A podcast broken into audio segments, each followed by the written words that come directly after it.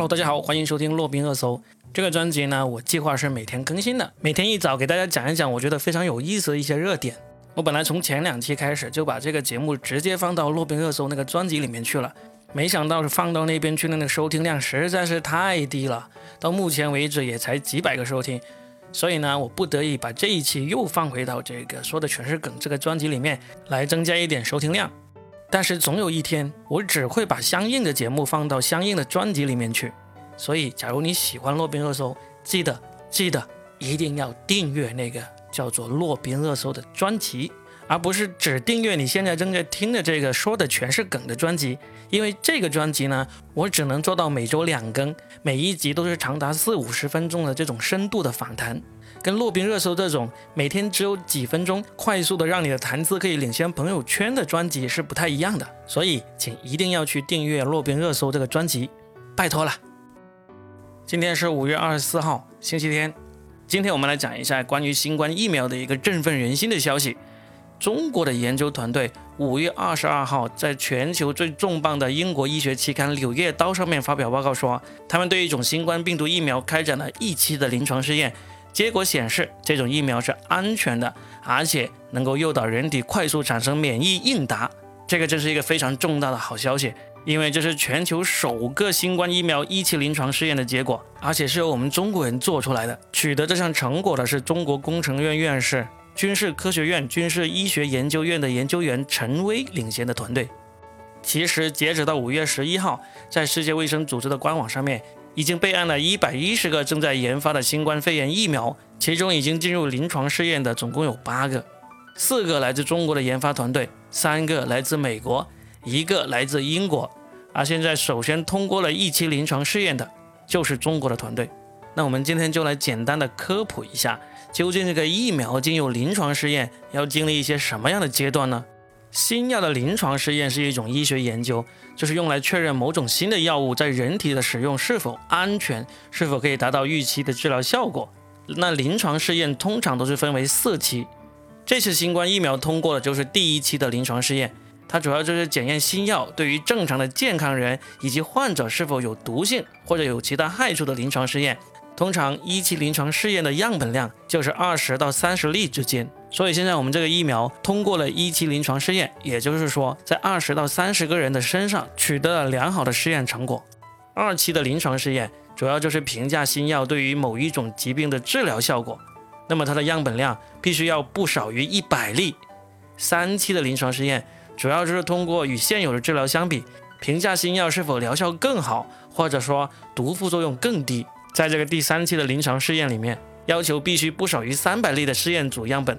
啊最后第四期的临床试验呢，主要就是观察和评价药物上市后在大量人群使用过程中的安全性。那么它的样本要求至少不少于两千例。按照以往疫苗的研发和生产经验，从一期到走完第三期，进入第四期临床试验阶段，也就是上市的阶段，至少也需要三到五年的时间。那现在像新冠疫苗这么紧急的情况下，科学家的普遍预测至少也要一年的时间。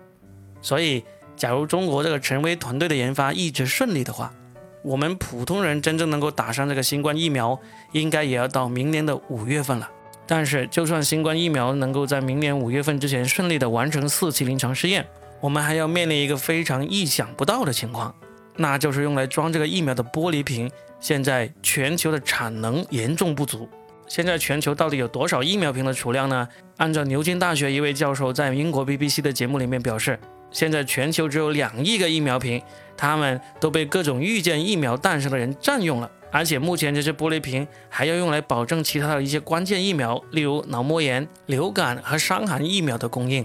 那现在全球总共有七十五点九亿人，到底我们需要多少玻璃瓶来装这个新冠疫苗呢？按照目前的研究进展来说，新冠疫苗生产出来之后，我们可能不是注射一次就行，很有可能需要打一到三次。那么按照百分之七十的接种率来看，第一次注射我们就需要五十三亿个瓶子，两次注射我们就需要一百零六亿个瓶子，三次注射我们就需要一百六十亿个瓶子。而我们现在的储备量只有两亿个，还要分很多给其他疫苗使用，所以这个差距实在是有点大呀。那玻璃瓶这看起来技术含量这么低的东西，为什么生产起来就这么难呢？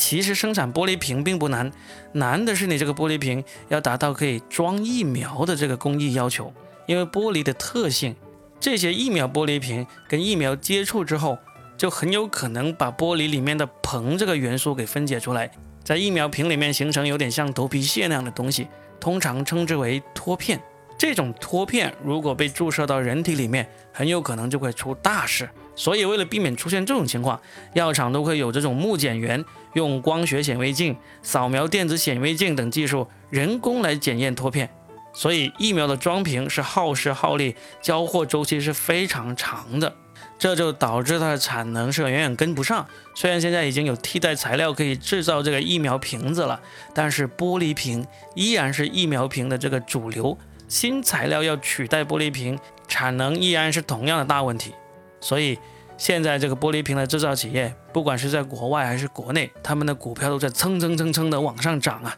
所以我们现在能够做什么呢？我们能够做的就是不要惊慌，保持乐观，密切关注疫苗的研发进程，同时关注一下材料科学的最新进展，看看这个装疫苗的容器能不能解决这个产能的问题了。除此之外，我们现在能做的可能就不多了。继续保持我们在防疫期间做的非常好的，戴口罩、勤洗手、少聚集，还有不要乱吃各种号称可以预防或者治疗新冠疫苗的偏方或者神药。这就是我们最应该做的了。好了，这就是本期的洛宾热搜，我们下期见，拜拜。